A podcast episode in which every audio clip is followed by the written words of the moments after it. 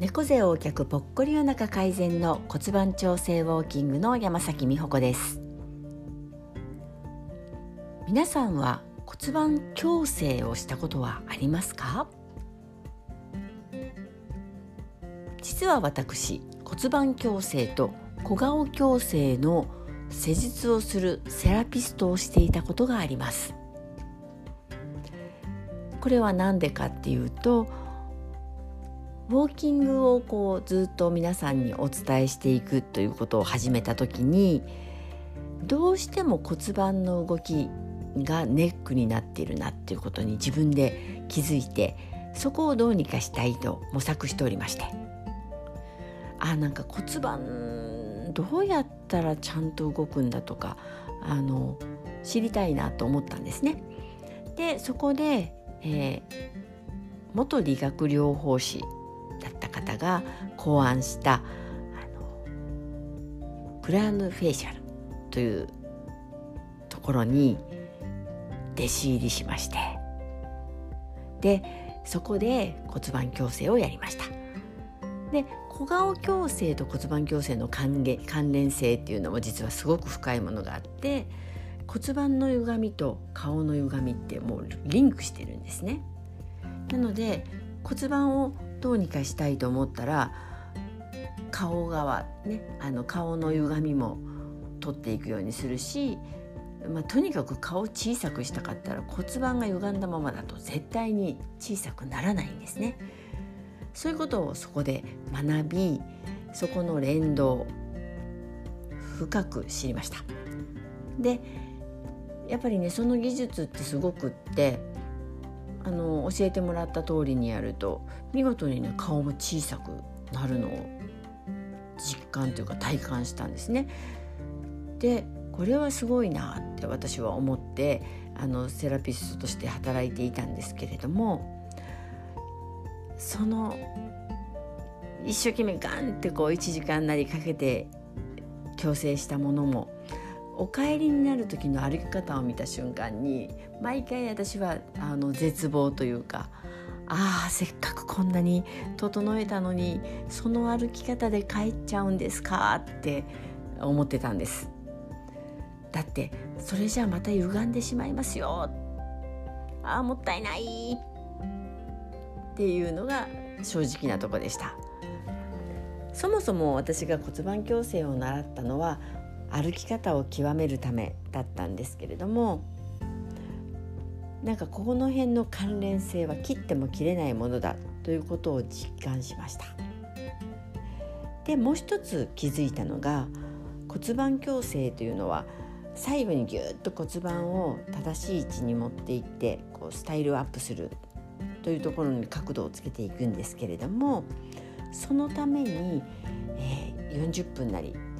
1時間近い時間をあのいろんな体の部位をほぐしたりこう緩めたり動かし方を変えていくという準備をしてから理想形のところに持っていくんですね。でそれがああばら骨の動きだったり肩甲骨の動き内ももの動きというか硬さももの外側の硬さとかそういうところからなんかこう離れてるような感じがするんですけどアプローチしていくんですね。でこれの動きをちゃんとできるように固めないように日々やっとけば歪みにくいっていうことにも気づいたんです。でいろんなね部位を動かすってことも自分でもできるような動きもたくさんあるんですよね。そこで私が考案したのがこの骨盤矯正でやってる動きを自分でするそして歩き方を変えていく骨盤矯正の知識とウォーキングの技術というのをこう合わせてしまえば体の歪みも改善しやすいししかも内臓がね本来ある位置に戻りやすくなるので体自体健康になっていく。うん、ここがもう一番いいなと思いました。しかも歩くっていうことは日常毎日やってしまうことなのでその中でできることたくさんある。それをね皆さんにお伝えすることによって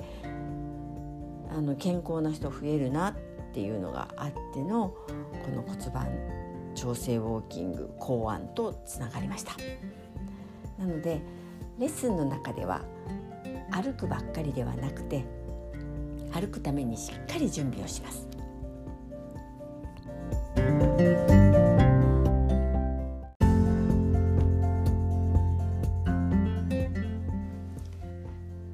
そしてその準備をしたところからいろんなところにきちんと意識を持って歩くということをやっていくので